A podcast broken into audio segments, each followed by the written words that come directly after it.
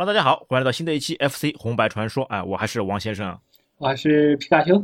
哎，那这一次啊，我们又要来一部新的那个双打作品。来，请我们的皮卡丘来介绍一下，我们会介绍哪一部作品？呃，这一部作品就是《水上魂斗罗》，然后这个是国内的翻译，然后它正常的翻译应该叫《赤影战士》。哎，对啊，这部作品哦，非常脍炙人口的。要一说到那个水上魂斗罗，对吧？那个那个时候嘛，很多魂斗罗。那正常来说的魂斗罗一代、二代，后面就是空中魂斗罗，还有水上魂斗罗。哎，那这一部作品呢，就是被誉为这个水上魂斗罗的那个赤影战士。你觉得他为什么会被国内称为那个叫水上魂斗罗吗？这个我还真不知道，反正我只知道以前玩的时候，然后都叫他水上魂斗罗。我想啊，因为是那个时候呢，魂斗罗嘛，就非常著名的，就所有的这种其他这种作品嘛，都想去分一杯羹。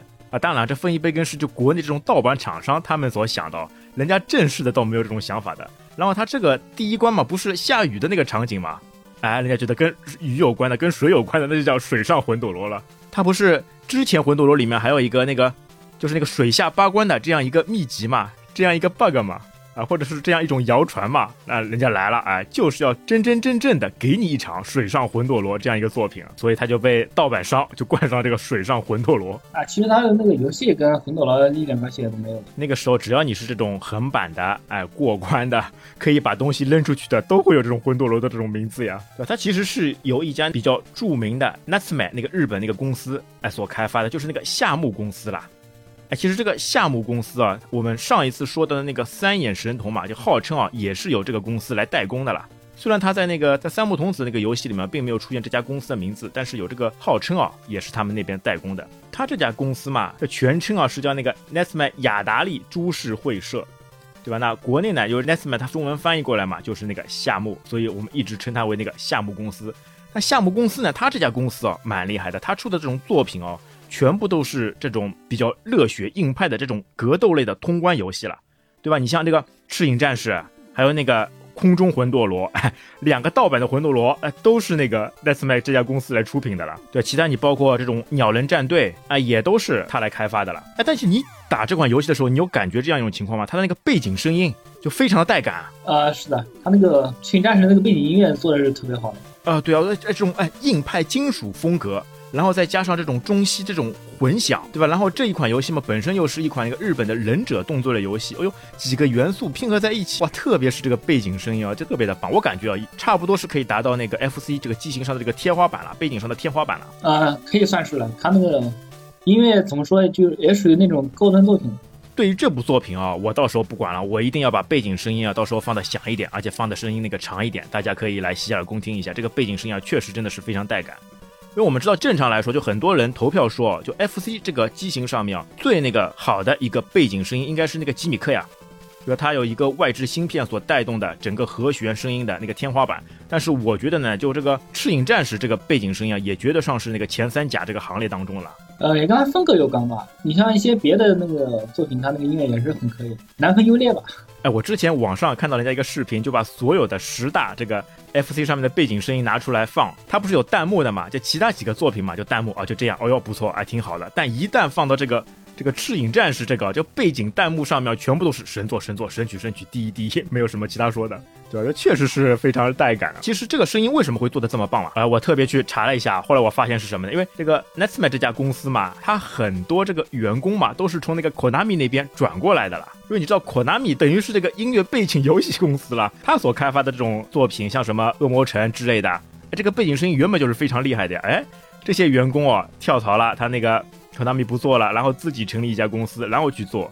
就等于是把原本的这种感觉哦，哎，全部都照搬过来，好像是那个魂斗罗，魂斗罗那个开发团队，就很多人到时候都是到到这个项目公司里面去开发新的作品的了，对吧？那你你像 BGM 的话，你就拿第一关来说好了，它原那个节奏嘛，就非常的快，然后混弦上面呢，再混杂了这种科幻摇滚的风，还有一些那个日本音乐元素啦，对吧？就感觉是非常的前卫。但你要知道，这个 FC 上面这个音乐芯片这个处理能力有限了，哎，他们为了这个旋律层次更加丰富嘛。使用了那个双音合奏进行的方式，其实关键是什么呢？因为是从 Konami 那边过来的一个作曲的那个大神，叫那个水谷玉。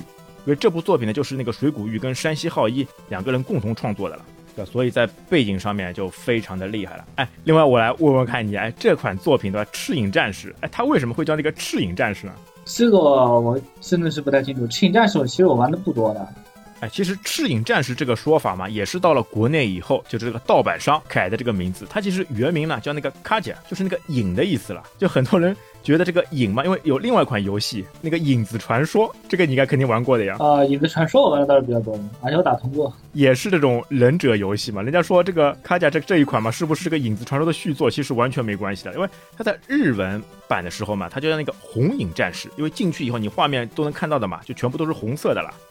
啊，但有趣有趣的什么呢？它其他版本，就比如说你在那个美版上面，哎，它那个名字呢又变了，叫那个 Shadow of Ninja，对吧？就变成影子忍者了。然后呢，在欧版上面，它又变名字了，叫做那个叫蓝影战士。在欧洲那边时候嘛，就那个时代啊，他们觉得这个忍者这个意思啊，就含有很多这种暴力含义了，会对那个儿童那个造成那个不良影响，所以他们就把这个名字都改掉了。像之前我们也聊过的那个忍者神龟嘛，他们那边就不叫忍者神龟的，叫那个英雄神龟。哎，这个也是非常有趣的一个点啊。嗯，这个还是名字的问题了。而且赤影战士呢，听起来也非常响亮的了，感觉比那个水上文斗罗这个叫法其实还更加响亮了。那然后呢，引进到国内呢有趣了，就国内啊，这有一个那个广西美术出版社，哎，他有趣，他就按照这一盘卡带啊，然后啊脑补出了那个电子游戏机连环画故事丛书，哎，总共有三本啊，说的就是这个赤影战士的这个故事，他等于是把这个游戏里面的这种场景啊，自己又扩展出来。编出一套故事，哎，这个在当时也是非常有趣的。那个时候看看这种那个连环画，哎哎，这个不是我打过游戏的那个场景吗？哎，还是有的时候还是那个记忆犹新的。虽然他编的故事啊，完全跟那个原著、跟那个游戏里面完全没有关系，就自己瞎补的了，把什么魂斗罗的一些故事桥段借鉴过来，或者什么孙悟空，或者是黑猫警长，乱七八糟东西都拿过来，哎，撮合成那个连环画故事丛书。就我们不是看到画面进去以后嘛？它这一款呢，因为是双打游戏，有两个主角。哎，那个时候我一直哦就有一个困惑，我觉得这两个人长得都差不多呀。那其实后来我知道这两个还分男女的嘞。嗯，对，那个蓝的是男，那个粉的是女。那个是红的嘛？呃，看上去有点粉。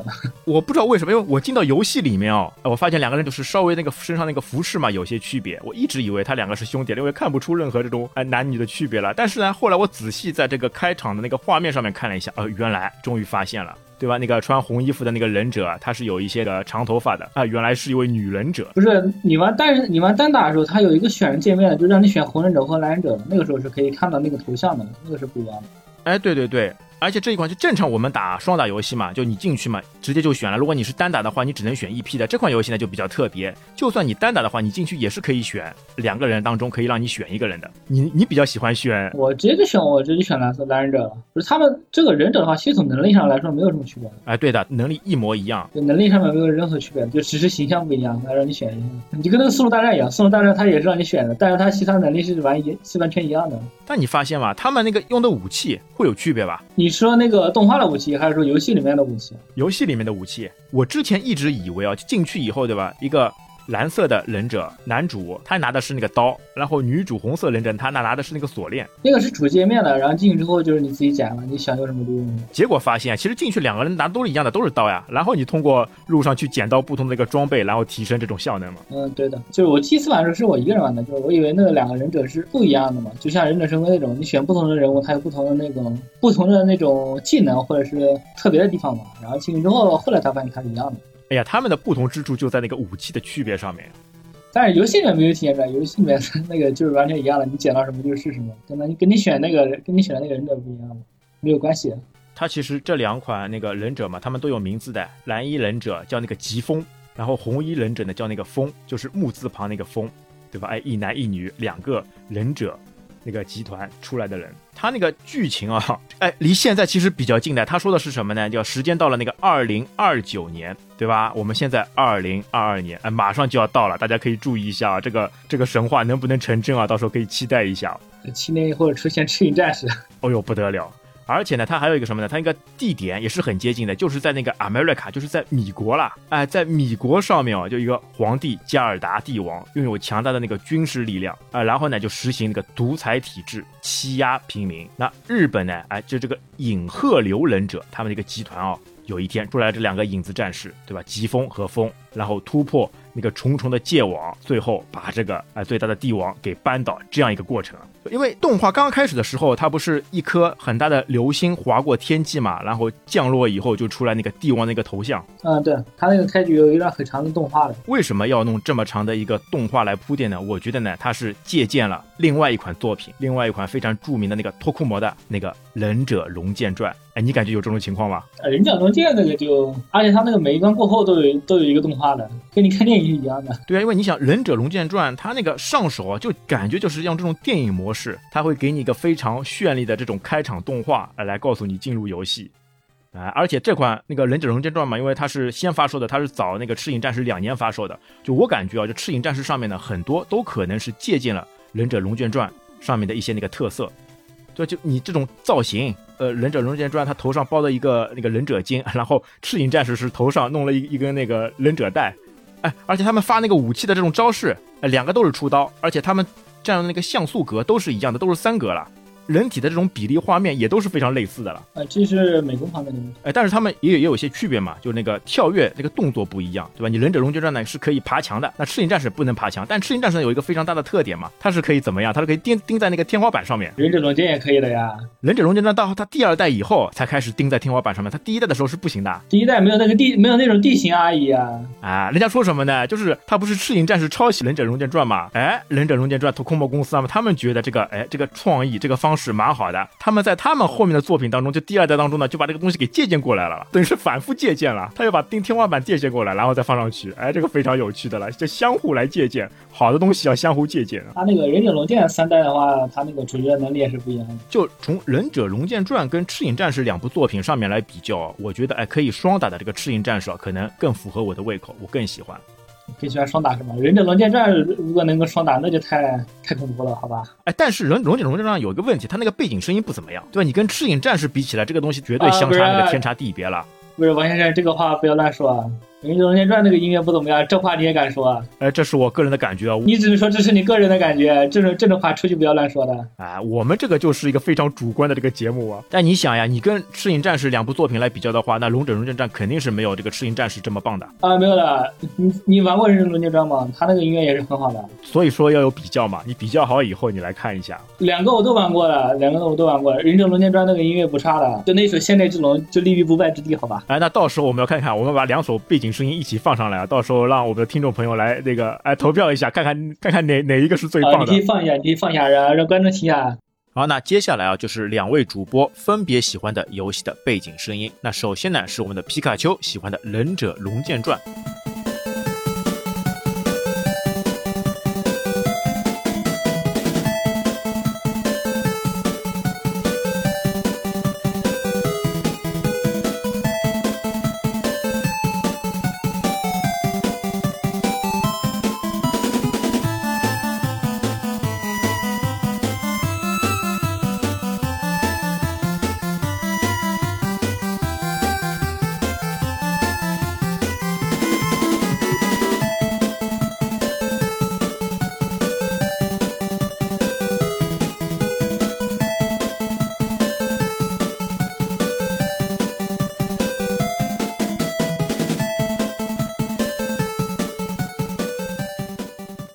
这就是呢，我们皮卡丘所喜欢的《忍者龙剑传》第二代的第五关和第七关的 BGM。好，那接下来呢，就是王先生喜欢的《赤影战士》的第一关的背景声音。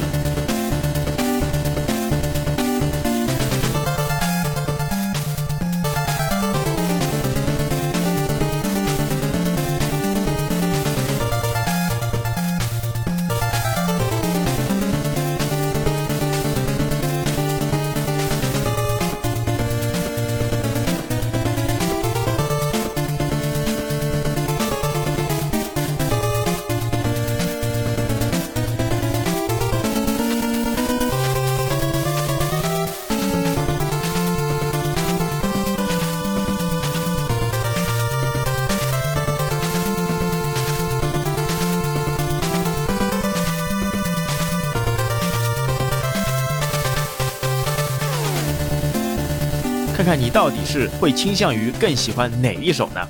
那当然哦，因为《忍者龙剑传》的那个背景声音呢非常多，一部作品呢，差不多有三十几段的背景声音。那我们拿出来的这两段呢，也只是按照个人的兴趣爱好所展现出来的。当然，如果你有你自己更加喜欢的背景声音，也同时欢迎跟我们一起分享。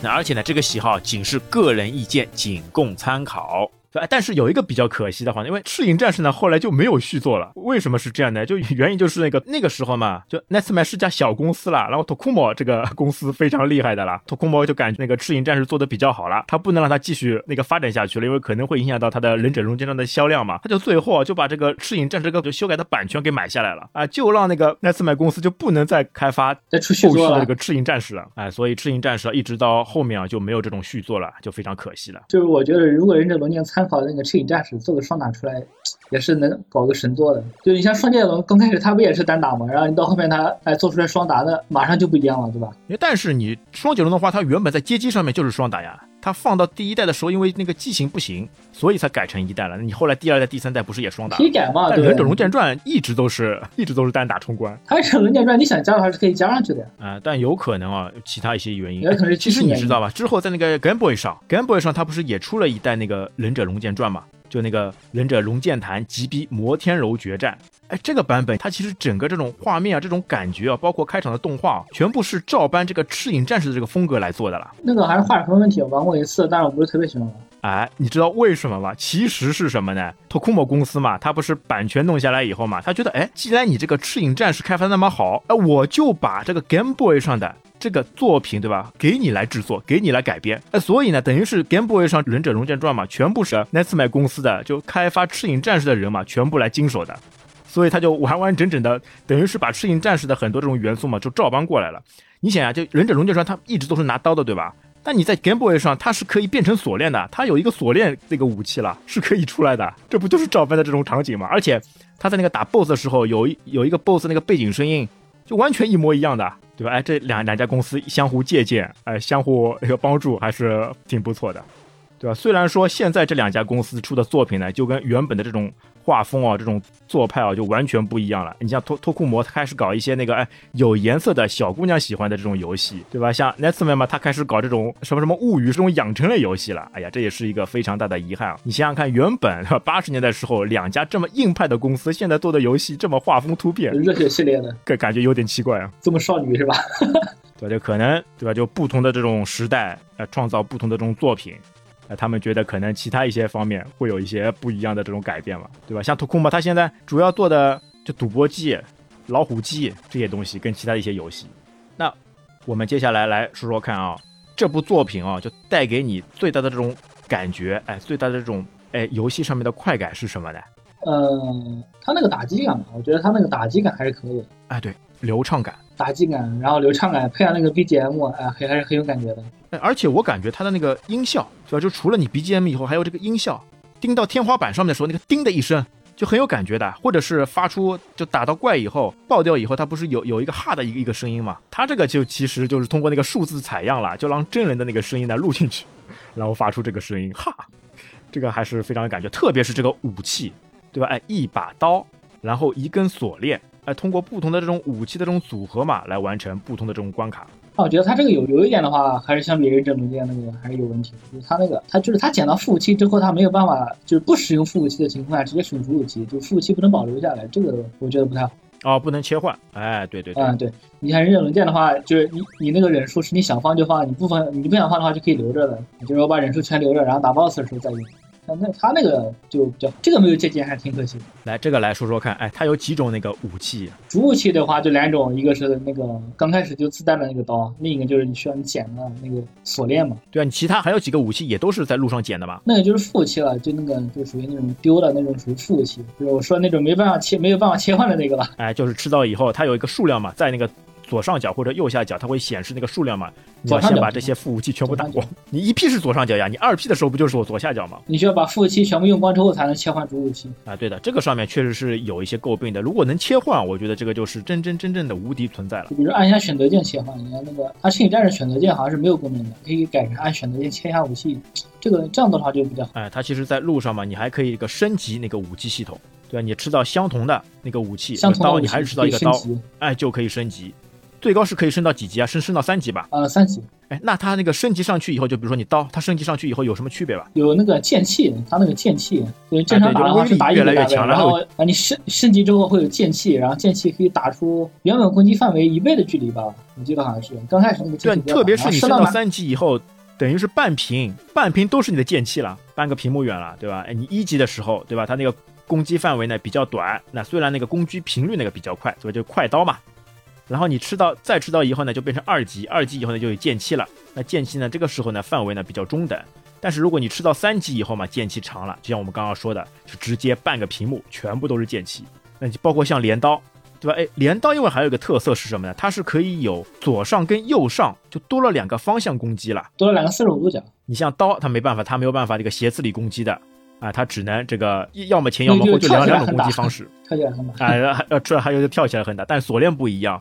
它等于是多了五个那个方向了，就前后上，然后还有两个四十五度，所以那个时候就作为这个初学者，我我刚刚去打的时候就觉得镰刀比较厉害，对吧？它可以控制多个方向。哎，而且这个镰刀发出去以后嘛，还会再再收回来，就很有这种真实武器这种发出去的这种感觉。它那个收回来也是有伤害的。哎，对，就你发出去一下，然后再收回来一下，只要那个敌人嘛是在这个你攻击范围的那个当中嘛，他就会等于是承受两次伤害。是判定两次，判定两次伤害。啊，虽然他这个攻击速度慢一点，但是有这两次伤害嘛，哎，也是比较厉害的。呃，升级之后攻击速度可以加快一点。对你升到二级以后嘛，它有那就像刀的那个速度了。虽然它那个范围没有改变，但是它速度变快了以后呢，就也是非常不得了。而且三级以后它也有那。个刀锋了，也有剑气。升级满之后，它也有那个剑气了。不感觉它那个设定还是蛮奇怪的，锁链出剑气，这个设定还是挺奇怪的，对吧？那说明他这个剑气不是通过武器来发出的，是这个通过忍者本身这个技能来发送的了。啊，也有可能是这个。锁链上面其实还有一点，他们说这个，如果你这个角度对得准嘛，它其实就感觉上面锁链没有这个回收的这个动画的，就等于是一直在发射，就斜四十五度，然后跳起来的时候发射，哎，有这样一一个技巧，就锁链的这个频率嘛就会更加快，它就没有回收这个动作了，就感觉就一直在发射在外面。那应该是卡。帧了吧？没有发动作是不可能，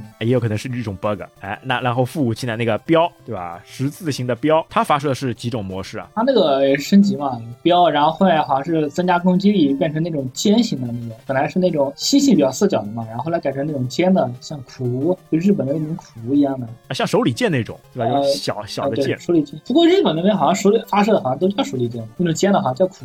哦，它一种嘛就是那个十字形的那个标，就我们通常看到那个忍者标，对吧？它等于是有了这个远程。攻击的这个武器了，哎，就直接可以发射出去。然后呢，升级以后升到二级以后，变成那个攻击那个速度不就更加快了嘛，因为它那个等于是手里剑剑气这种形式嘛，就发射的更更加快，而且好像还还可以穿墙了。那好像是升到三级以后才有的效果了。三级以后就带跟踪效果了，然后又能穿墙，对然后又能跟踪。嗯，对啊，它那穿墙好像是在跟踪后面的，我记得。哎，而且感觉它还有什么呢？它就像那个那个十界里面的那个手环一样，对吧？你发出去，它自己在你是那个周围旋转着，然后保护你。这个标还是非常厉害的，还是非常有趣。啊，哎，不过它还有那个问题，就是它那个没有办法保存嘛，就是你捡到之后你不扔完，就是没有办法用主武器，这个点比较麻烦。但它那个如果可以留到 BOSS，然后去打 BOSS 的话，那个就非常舒服。但人家有一种技巧嘛，就当中就不开炮了呀，就把这个武器保留着，一路跳过去。那需要双打才行，一个人 哎，对对对，双打的时候可以这样配合。还不是还有一种那个雷嘛，手雷，猪，那个会爆炸的猪，放炸弹一样。它那种应该就是那种自制的那种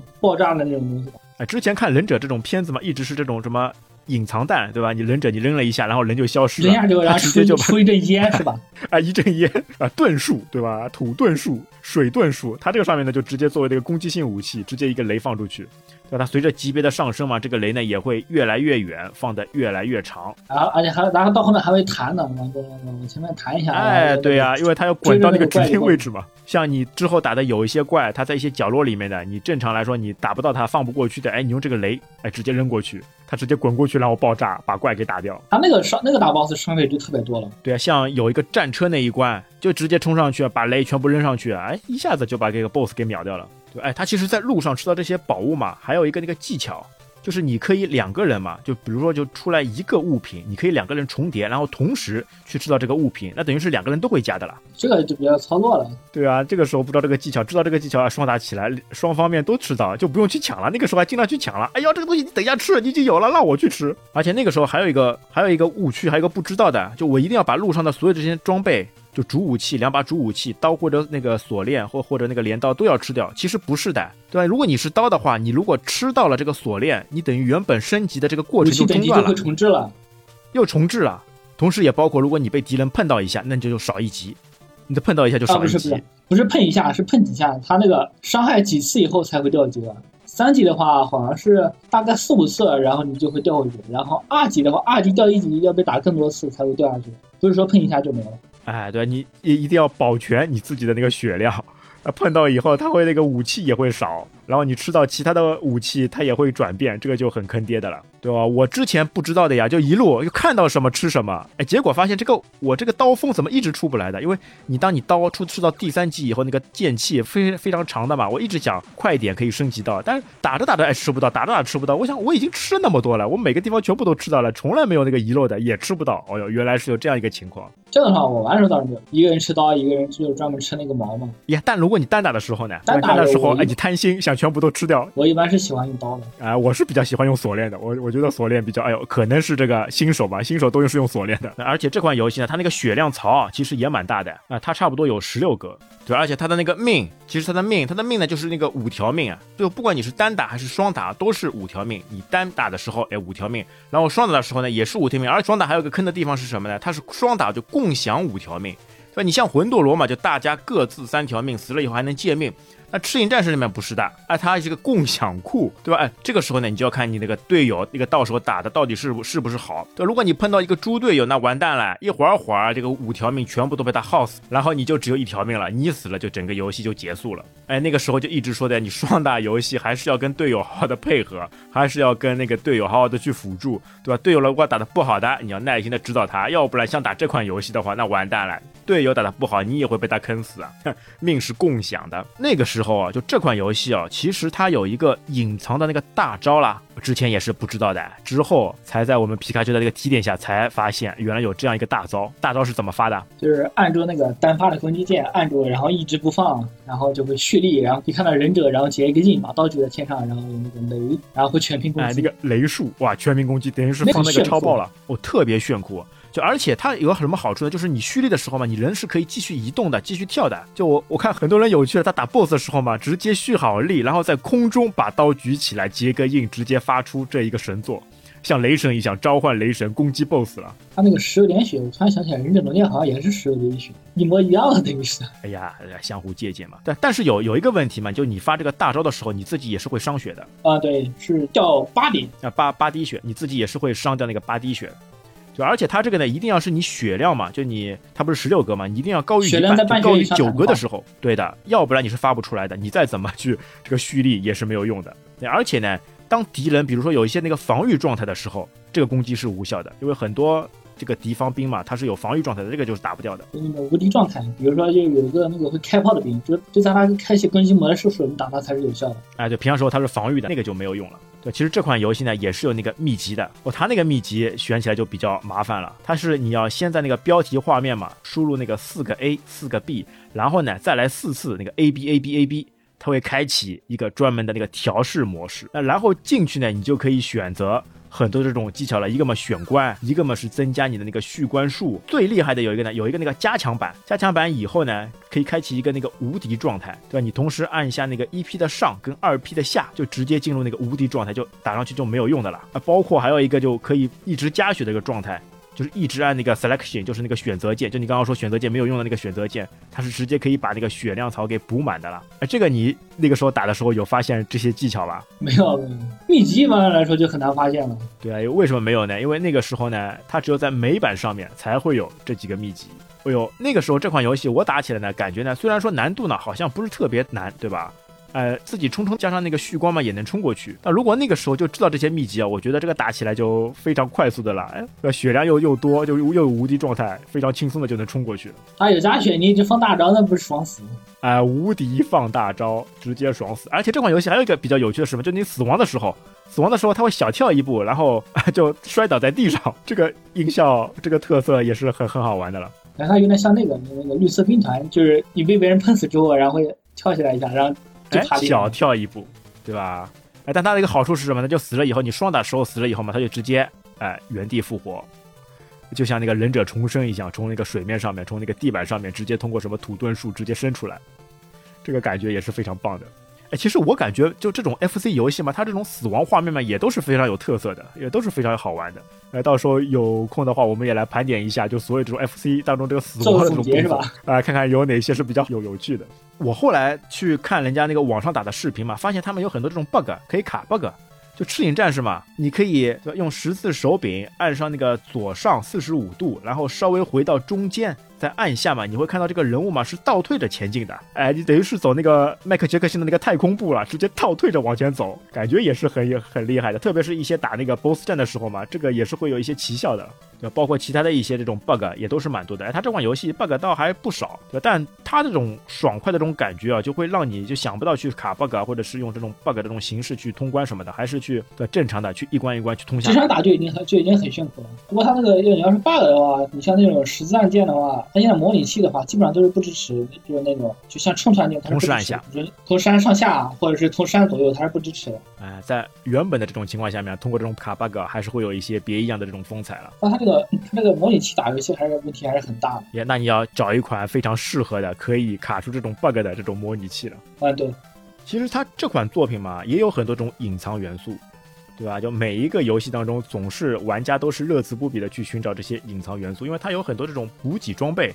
都是在这种隐藏元素上面的，哎，你还记得吧？就有一关在那个两个要翻墙上去那个大齿轮这边。它在当众是可以打出很多一些装备的了。呃，平台那边有人可以打出那个爆珠，还有一个那个卷轴天书。哎，天书，哎，天书是干嘛用的？天书，天书就是升级武器装备的。天书嘛，它就直接把你的当前那个武器装备嘛，就直接升到顶级。装备升到满级。哎，而且有一个特色，好像只有吃到那个天书才会出来的。它会，它可以多升一级，升到那个四级。正常吃它只能到三级。哦，是那个雷，雷吃到以后，雷吃到天书以后就能升到那个四级。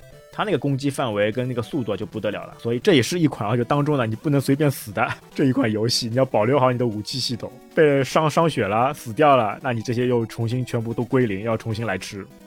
哎，这武器当中你你最喜欢是哪哪种形态的那个副武器啊？副武器我个人比较喜欢用的还是那种会追踪的那个飞镖，用起来比较灵活。哎，但是那个就打起来很快的，因为它速度不是上去了嘛，它发射速度又快，然后数量嘛又不多，最多好像是二十个呀。啊，最多二十个打掉就没了。雷好像是是十颗，十颗雷。呃，雷的话我记得是五颗了，就是你再捡的话，然后可能你玩那个是改版的，正常啊是五颗的。啊，对，是五颗，哎，五颗雷，打光就没了。哎，其实说到这个隐藏元素啊，对吧？它除了这些可以打出来的天书这种手雷之外啊，就非常好听的背景声音啊，它也有一个那个隐藏元素，它是什么呢？它这个背景声音啊，就这个作曲者，就这个水谷玉啊，他其实给背景声音呢还专门有一个命名。它的命名是什么呢？它就按照这种忍者风格，给这个背景声音啊，也专门去命名了，叫那个仁义礼智信。就每一个嘛，对应每一个关卡，它总共是五个关卡嘛。这也可以看出啊，这个创作者在这个上面也是花了很多的心思。好，那然后啊，我们来过一下整个这个通关的这个流程啊。哎，它像第一关嘛，比较有劲的这个敌人嘛，就是一个会滑铲的一个士兵，对吧？看着像是这个人形士兵，直接滑铲过来。他好像就是上血呢不伤的，会把你那个抵过去，把你那个弄到什么悬崖下面去，还是比较讨厌的。那其他一个呢，就是拿一个那个大钢炮的，对吧？他还有那个防守状态，他把炮呢竖起来，你攻击是没有效果的。哎，只能等他一个开枪的时候，把枪横过来的时候，你再去攻击他，那才会对他那个造成伤害。然后第一关呢，其实那个一杠一就很快就会碰到一个小 boss。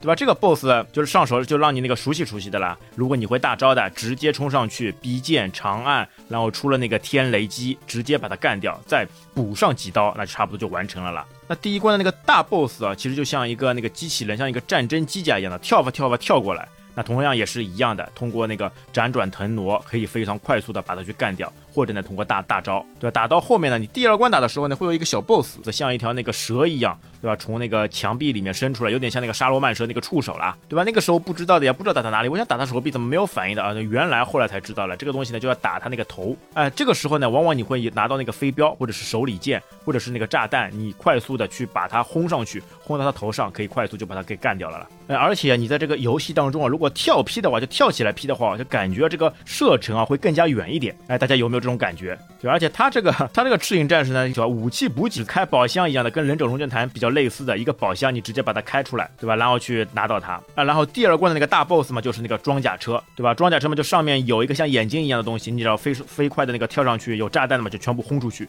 对吧？它装甲车呢比较厉害的呢，就下面有一门那个激光炮，哎，你只要躲避掉下面那张激光炮，其他就没有什么了。啊，第三关呢，那个哎，又有一个新的一个那个兵种出现了，就是一个像机器人。对，机器人呢，你要打两下，那打好它一下呢，它就会飞起来，它上半身嘛会飞起来。那飞起来以后呢，你还要再补它，补上它一刀，才能把它给干掉。啊，这个就是一个新的兵种。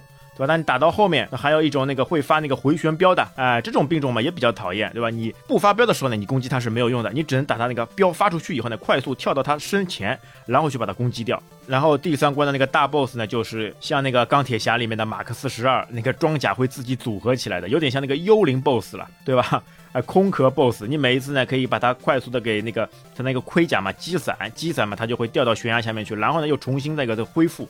关键呢，有的时候呢，你会卡点，你非常好的卡住个点，那就可以把它非常快速的去干掉。那当然啊，这个 boss 呢，它其实也有一个 bug 了，就它刚刚出来的时候呢，你就在腰部去攻击它，它会出来什么呢？它就会暂停，就一直不动啊。但是一直不动，如果你出现这个 bug 呢，你也完了，因为你也没办法继续下去了，这个场景就没办法继续下去了，怎么办呢？只能自杀。哎，自杀了以后重新再来，哦呦，这个上面也比较讨厌的。那第四关上面那个路程啊，就感觉更加麻烦了，因为感觉就好像来到了那个现代科技了。里面的好多那个机器什么炮，或者是这种，对吧？在最上面天台上面的时候，有各种那个战斗机，哎，一下子就感觉来到了那个现代科技了。然后后面，包括后面你打到的这一些敌兵啊，很多都是这种像这种科幻这种感觉了。然后在进门以后呢，会有一系列的这种机关，就各种像铁齿轮一样的物件，它会阻挡你，对吧？然后包括像后面它有一些那个大的那个铁齿轮。对吧？它又会攻击你啊，然后又会堵你的路。你一般情况，要么就把它狠狠的把它打掉，要么就想办法躲避掉它。因为它这个像石块一样的东西还很多的啦。当然，有些大机器人啊，你打掉它以后，它会有一些物品啊会掉出来的，比如说这种加血的。血瓶哎都是会掉出来的，那就看你需不需要直接来打他了。因为你真的打他的话，要打好几次了。那第四关那个 BOSS 嘛，就像一个个鹰人一样的了啊，他会在顶上面会有一只鹰一直在飞，然后在下面呢，他是一个士兵，就帮你那个拳脚相加。然后呢，你打掉他一段时间以后呢，他那个人鹰啊就会合一，就直接变成一个带翅膀的鹰人，他这个攻击力啊就一下子就翻倍了。但是如果我们有技巧的，通过各种方式还是可以非常快速的再把它干掉嘛。然后来到了第五关，第五关呢那就更加多的这种机械装备了，什么这种八爪鱼或者这种地雷，这些就非常多，而且呢各种躲的这种激光也是比较讨厌的。那一路走一路走，那走到了一个像电梯一样的地方，那这个时候呢，哎，它这个场景就固定了，就你速度再快也没有用的，它是那个固定直接往上延伸，你只能等它慢慢的延伸上去，然后一路上呢把一些敌兵啊全部都杂兵啊全部都干掉。那最后呢，就来到了最上面，对，而且你来到最上面打最终 BOSS 之前呢，它还有两个补给，一个是血瓶，一个是天书。那这个时候呢，你要好好的去把握住它。但是双打的时候呢，会比较方便，因为一人一条路嘛，直接上去。但是单打的话呢，哎，这就这个时候呢，就要看那个手速了。你要先吃掉一边，然后呢，快速的向上翻，翻过去以后再往回落，再吃到另外一边的补给。那最后呢，来到那个大 BOSS 就打那个皇帝了。皇帝嘛，它有两种形态啊，上手嘛，它变身以后。变成一个拿武士刀的一个战士，对吧？你通过那个辗转腾挪去，然后去快快速攻击他那个 BOSS 的他那个攻击方式啊，就像发那个风墙一样，对吧？他会扔三个做屏障的一样那个旋风斩一样的，在玩家那个面前啊出现。你这个时候呢，你就过不过去的，你像就像被他封住一样。但是呢，你可以通过这种跳跃，哎，跳过去以后，再打掉他以后呢，他就会出来那个黄暴状态，那颜色就会变红。但是虽然说是狂暴状态，但是因为他之前那个伤血已经很多了了，所以这个时候呢，你就拿血命去跟他换，去跟他拼，嗯，往往呢也就能快速的那个通关过去了。哎，BOSS 打好以后，他出来最终的这种结尾画面，那个结尾画面还是蛮有这种电影风采的了，要直接出来一个跟 BOSS 最终战斗的这样一个场景，哎，上手可以快速上去那个补一刀，然后 BOSS 胸口啊就被划出了一道血痕，然后呢就血流不止，最终就败下阵来。哎，它这种电影场景啊，光影特效啊，就还是非常不错的。所以呢，这款游戏啊，打起来也是非常爽快，哎，非常有趣的。它所有的 BOSS 打起来呢，也不是太难，只要你把它的装甲打掉以后，这个通过正常方式来打，还是比比较方便快速的了。它这个难的话，一般也就是在跑图那边比较难。跑图其实我觉得也还可以啊，就你根本就不发一刀，对吧？不用一个副武器，你一路跑过去也也还可以啊。啊，我是说相对来说难度在跑图那边要高一点。我只感觉在那个第三关的时候，对吧？它有有一些地形需要你反复跳的，哎，那边稍微那个麻烦一点，需要一些技巧一点。就有有好多那种激光炮那个，就而且你需要打的打的那个激光炮，还是要在它那个顶上有一个红色的一个物质，把那个装置打坏了之后，那个炮才会停止。那个还是挺难的，需要打完打次数多了之后，知道他们攻击模式，然后就是卡点之后走了，那个才会好打一些。刚开始打还是特别难。整个这个游戏当中，我就觉得他这个，哎，特别是这个钉天花板的这个动作，对吧？你先钉上去以后，叮的一声，然后再翻上去，这个动作我觉得是非常行云流水，非常那个壮观的呀，非常好看的呀。啊，对，你看忍者龙剑的话，他就没有，忍者龙剑的话，他就直接跳上去。哎，忍者龙剑他只能爬墙，对吧？后面他这种翻上去嘛，借鉴了，只能说他借鉴了。忍者龙剑那个翻上去，他是直接跳上去，他那个动作效果是没有是没有赤影战士这种流畅的。啊，赤影战士这个翻身动作，特别是你双打的时候，两个人一起翻嘛，就更加有趣。啊，对吧？这款作品啊，给我们的还是这种深深的这种爽快感。虽然它没有那个续作嘛，但是好像这个二零零四年左右啊，哎，他们又出了一个那个《忍者归来》这个赤影战士的这个续作这个作品啊。它虽然说不是完全照搬啊，但是这个借鉴这个名字嘛，也叫这个赤影战士。但它那个感觉呢，更多的像这种合金装备的潜入游戏了，跟原本在 FC 上面打的这种感觉就不太一样了。那在 FC 上面的这个最大的怀念啊，最大这种游戏体验啊，还是没有办法找回来的了。反正对我来说，印象最深刻的就是他那个发的那个大招。这款游戏上面啊，就我感觉最比较可惜的是什么呢？就是我当时打的时候不知道有大招这样一个绝招了。啊，要因为那个时候要么就是按 A，要么就是按 B，要么要么就是两个键一起按，就 A B 一起按，对吧？界面的时候经常用到的，但不会想到你单按一个键去蓄力的了，这个就比较可惜的了。那我玩的时候就也是也是无意间试出来的，然后那个时候就是空放，然后感觉血条血条直接就少了一半。啊，我感觉你应该是从那个三木童子那边，对吧？打好三木 童子那边来的灵感，来的灵感。对，他其实这款游戏其实出的比三木童子早啊，是一九九零年出的。但是我玩的时候肯定两个游戏都已经出过了呀。对的，就那个时候我们很少知道有游戏啊，通过这个蓄力，哎，是有另外一种可以攻击的方式啊。看来还那个时候还是想法比较单纯呀。我玩我玩的游戏非常多的，而且好多都有蓄力这种设定。你看那个洛克人，他那个附带了以后也是有蓄力设定，你传了之后，然后有一个蓄力，然后你包括那个成龙之龙也是有蓄力的。对啊，它就等于是一种新的操作方式嘛，因为原本就是按键有限，总共就两个键，对吧？你像你像这种盗版嘛，稍微多一点，多两个那个连发键。对吧？而且呢，就正常来打的话，一般用到这个连发键的以后呢，就不大会再用到那个单发键了。因为魂斗罗上面都打惯的了，就直接用连发键。但这种你要蓄力的用连发键就不行了了，所以这也是试不出来的原因之一啊。哎，那回到这个赤影战士上，还是这句老话，你要特别有印象的场景是什么？我比较向往场景是种 BOSS 战的，印象深刻，特别炫酷。那我还是这个他发出的一个绝招天雷，对吧？特别是跳在空中以后，哎，发出的这个绝招酷炫啊！还有个问题啊，就是那个。两个人打的时候，好像是两个人都可以放那个绝招，还是说只有一片能放？两个人都可以放，哎，但没有试过。两个人如果同时放会什么感觉？啊，对，我就这个意思啊，就两个人同时放的话，他那个会怎么样？两个人一一起来吗？给 BOSS 那个双重攻击吗？这个是个非常好的这种想法。那么我们就在这留一个那个课题了，大家有打过的可以试试看，到时候给我们留言。哎，两个人一起放会不会有这种情况出现？整个游戏的这种，虽然说这款游戏嘛是有一些那个借鉴《忍者龙剑传》的地方，但是我感觉在某些地方还是青出于蓝嘛。对吧？还是有青出于蓝，所以之后《龙忍者龙剑》它也借鉴了一点赤影战士的这些风格嘛，相互借鉴，挺好的。好的啊，那就是今天这一款赤影战士啊，也是我们被广大那个玩家俗称的那个水上魂斗罗。那这边呢，就跟大家分享。那其实你整个游戏当中呢，就 FC 上面的这种忍者游戏，其实有很多的了。对，你像大作忍者上面的大作，哎，就是赤影战士跟忍者龙剑传啊，其他的一些小作，忍者神龟啊。